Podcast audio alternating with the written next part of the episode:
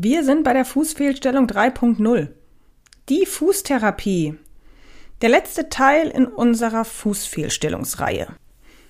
Und er könnte vielleicht etwas emotionaler werden als die beiden anderen Teile. Auf jeden Fall, ähm, als ich so zusammengetragen habe, habe ich gemerkt, dass ich tatsächlich in diesem Teil am emotionalsten bin. Aber wir gucken mal, wie wir uns hier so durchwursteln.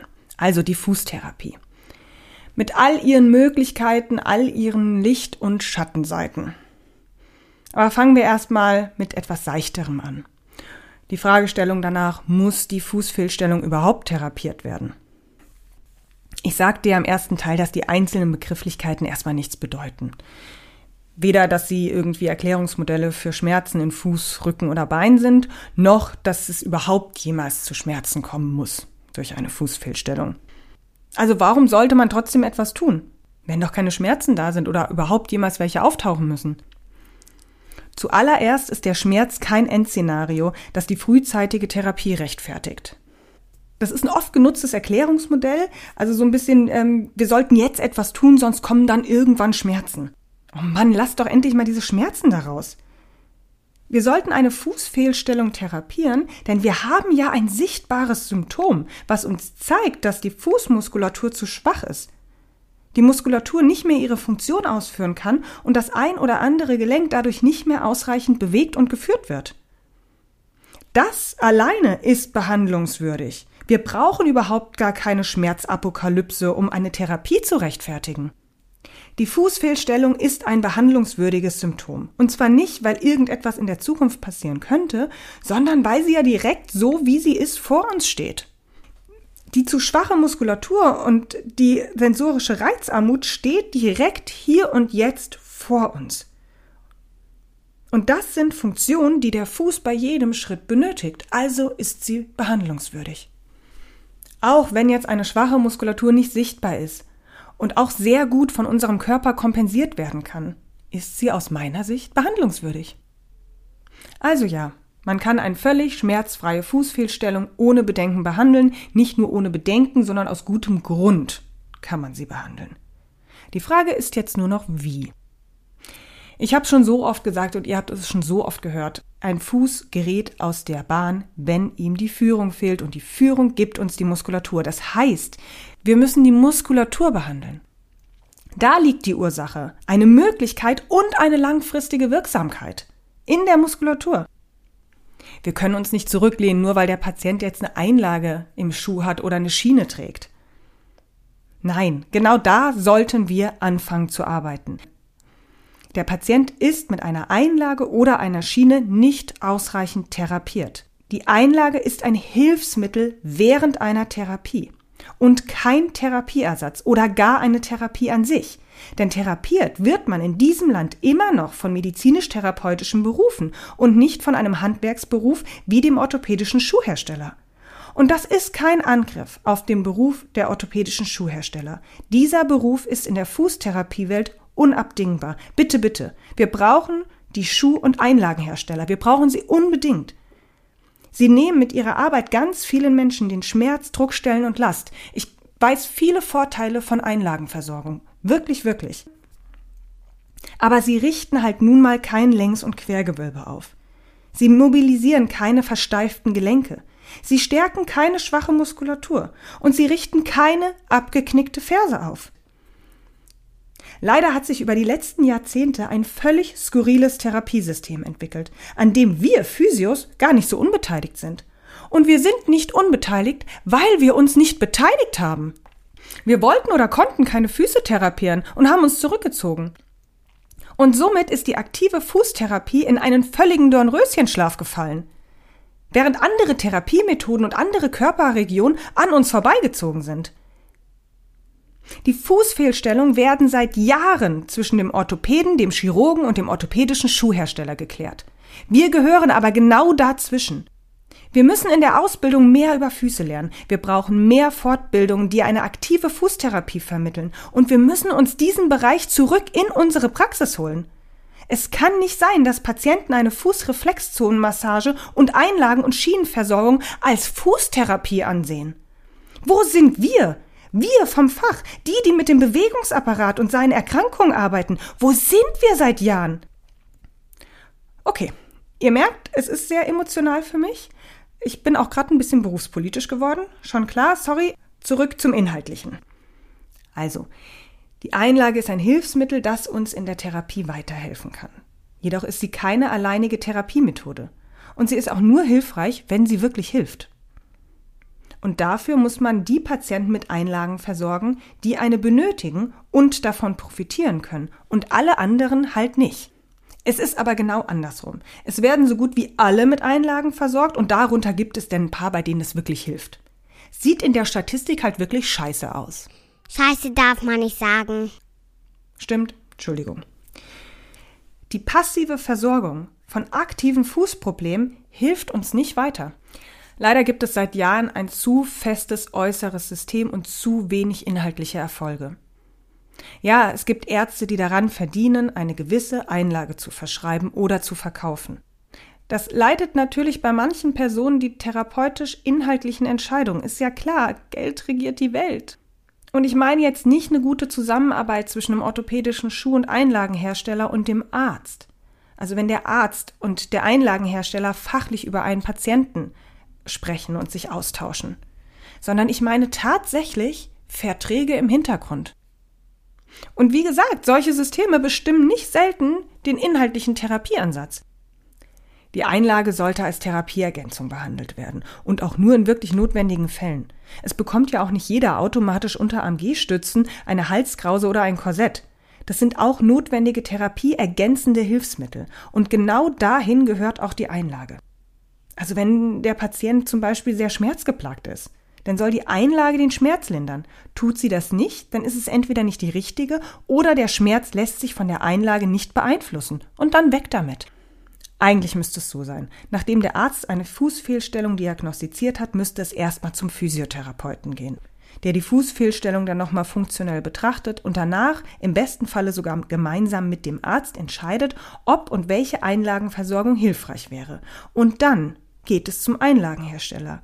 Und dieser fertigt die Einlagen an, gibt einen Zeitraum, bis wann der Patient diese Einlage überhaupt tragen soll, oder er überlässt es dem Physiotherapeuten, wie auch immer da die Zusammenarbeit gestaltet ist. Und dann geht die Weiterversorgung beim Physiotherapeuten weiter. Die Haupttherapieaufgabe liegt bei einer Fußfehlstellung bei dem Physiotherapeuten.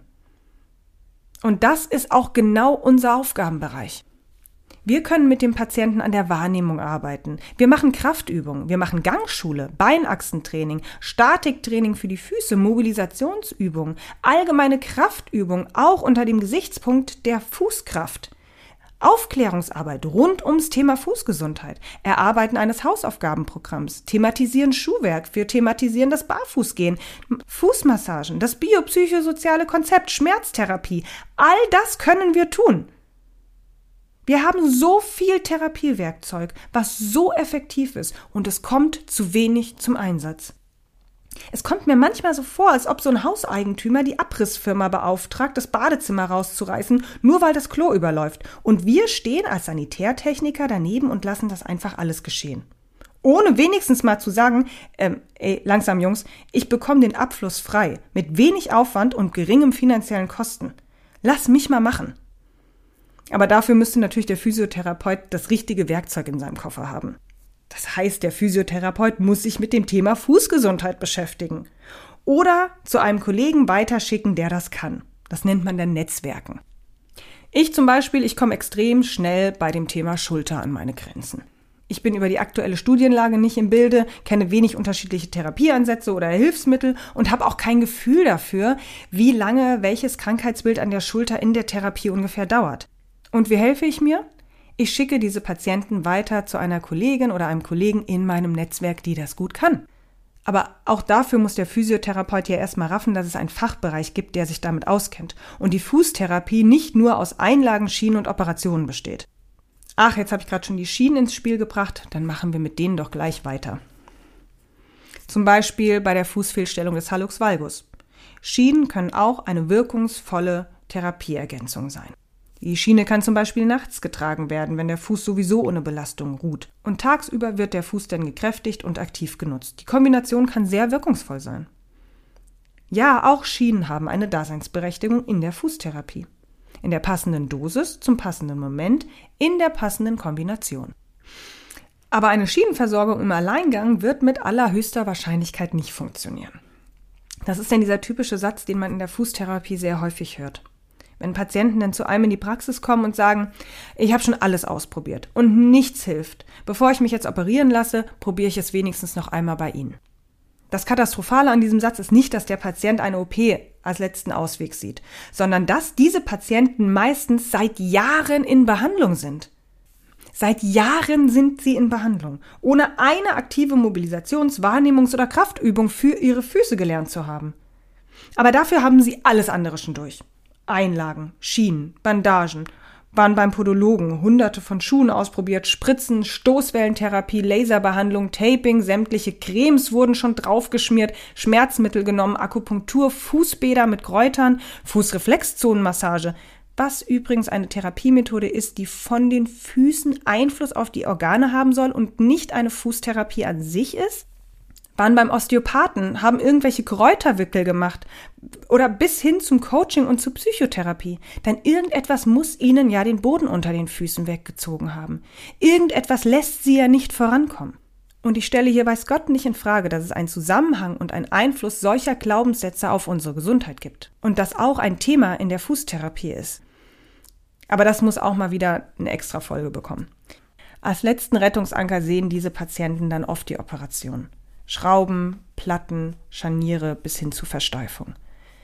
Was die OP definitiv macht, ist, die Knochen wieder an die richtige Stelle zu bringen. Obwohl auch das manchmal natürlich in Ausnahmefällen schiefgehen kann. Es kommt immer mal wieder vor, dass eine Hallux-OP den großen C nicht in die richtige Position bringt und von der Gelenkstellung her der Kontakt zum Boden nicht mehr möglich ist. Ja, der Hallux valgus ist dann weg, jedoch kann der C dann nicht mehr seine Funktion ausführen. Aber selbst wenn der Chirurg super operiert und alles ist genau da, wo es hin soll, dann ist die Muskulatur immer noch zu schwach. Dann eine Muskulatur kräftiger oder koordinativer zu operieren, das kann selbst die größte Koryphäe nicht. Und trotz alledem ist auch manchmal einfach eine OP notwendig. Auch ich habe schon dazu geraten, eine OP machen zu lassen, natürlich. Der wünschenswerteste Weg wäre, wenn der Patient vor einer OP ausreichend Fußtherapie bekommt, sodass die Muskulatur schön angebahnt wird und sich schön kräftigen kann. Und dann nach einer OP, wenn wieder sozusagen alles richtig an Ort und Stelle ist, kann man darauf aufbauen. Die Muskulatur und die Nervenbahn wissen schon von der Zeit vor der OP, was sie tun sollen. Und man kann sozusagen dann entspannt wieder auf all dem aufbauen und weitermachen. Die Operation sollte somit durch eine aktive Fußtherapie vor- und nachbereitet werden. Denn wir haben ja bei einer rechtzeitig erkannten Fußfehlstellung, selbst bei einer fortgeschrittenen Fußfehlstellung, den Vorteil, dass wir Zeit haben. Wir haben keinen Zeitdruck. In den absolut seltensten Fällen sind das Notfall-OPs. Und trotzdem sollte die OP nach meiner Ansicht immer der letzte Ausweg sein. Es gibt einen Punkt, bei dem manche Patienten entweder Schmerzen bekommen oder die Deformierung so weit fortgeschritten ist, dass kein Schuh mehr passt oder das ästhetische Empfinden extrem gestört ist. Diese Patienten rennen von Pontus zu Pilatus. Natürlich, sie haben einen extremen Leidensdruck. Und dann muss es bei diesen Patienten auch schnell gehen. Wenn Schmerz auf ästhetisches Empfinden und auf Verzweiflung trifft, dann braucht der Betroffene eine Hand, die ihm gereicht wird, und in dieser Hand sollte erstmal kein Skalpell liegen. Diese Hand sollte frei sein, um erstmal den Menschen an die Hand zu nehmen und ihm neutrale Möglichkeiten und Lösungen vorzuschlagen. Selbst wenn der Patient die Problematik aus Unwissenheit jahrelang verschleppt hat. Was gar nicht schlimm ist, das kann uns allen in unterschiedlichen Bereichen passieren, in denen wir uns einfach nicht auskennen. Wir können ja nicht einfach alles wissen. Aber selbst dieser Patient benötigt Zeit und Informationen, um abwägen zu können. Schmerz und Angst sind, wie wir wissen, kein guter Ratgeber. Das Erste, was diese Person benötigt, sind Informationen, um das, was mit ihnen geschieht, einordnen zu können. Was ich immer wieder erlebe und was auch mit einer der Hauptgründe ist, warum ich hier in meiner Freizeit sitze und einen Podcast aufnehme, ist, dass teilweise jahrelang weder der Arzt noch der Physiotherapeut noch der orthopädische Schuhhersteller oder die Mitarbeiter im Sanitätshaus oder der Heilpraktiker, der Podologe, der Osteopath, der Ergotherapeut oder Psychotherapeut auf die Idee kommen, dass die Ursache allen Übels in der gestörten Funktion und der Muskulatur liegen kann und dass genau diese behandelt werden muss. Und wenn dann auch noch andere Faktoren dazukommen, dann muss dieses komplexe Bild, das wir Mensch nennen, behandelt werden. Wir können diesen Menschen nicht mit Hilfsmitteln nach Hause schicken, sondern müssen ihm oder ihr die Hilfe anbieten. Also vielleicht ist ja der ein oder andere von euch entweder selbst Patient oder selber Fachkraft, die mich auf diesem Weg begleiten und aufklären. Und mein Tipp an Patienten, beim nächsten Arztbesuch sich nicht mit passiven Therapieangeboten zufrieden geben. Nachfragen, warum es genau diese eine Einlage sein soll. Und den Arzt dazu auffordern, ihm einen Fußtherapeuten zu nennen. Oder aktive Übungen zu zeigen, die den Fuß kräftigen. Oder auch selber googeln. Man kann Fußtherapie googeln. Oder die Spiraldynamik hat tolle Ansätze. Und für diejenigen, die vom Fach sind, man muss nicht selber alles können. Man braucht nur ein gutes Netzwerk. Also nochmal, was braucht der Patient mit einer Fußfehlstellung in der Therapie? Er braucht Muskelkraft, er braucht Wahrnehmung, er braucht statische Anleitung, einen verständnisvollen Umgang, ein paar Lösungsansätze im Gang. Und wenn Schmerzen vorhanden sind, eine verständnisvolle Schmerztherapie. Und mit verständnisvoll meine ich, ein volleres Verständnis dafür zu bekommen. Denn wenn man etwas verstanden hat, dann wird die Unsicherheit und Angst kleiner und der Verstand kann abwägen, welche Therapie sinnvoll ist. Aber auch hier nochmal ganz kurz das Thema Schmerz, das ist nochmal ein separates Thema und das würde auch nochmal echt eine eigene Podcast-Folge ausfüllen. Und es wird es auch. Ich werde nochmal ausführlicher über das Thema Schmerz sprechen. Versprochen. Also, wir haben so viele Möglichkeiten, Einfluss auf unseren Körper zu nehmen und auf unser Wohlergehen. Und diese Arbeit lohnt sich aus meiner Sicht immer. Also, in diesem Sinne, bis zum nächsten Podcast. Eure Lara.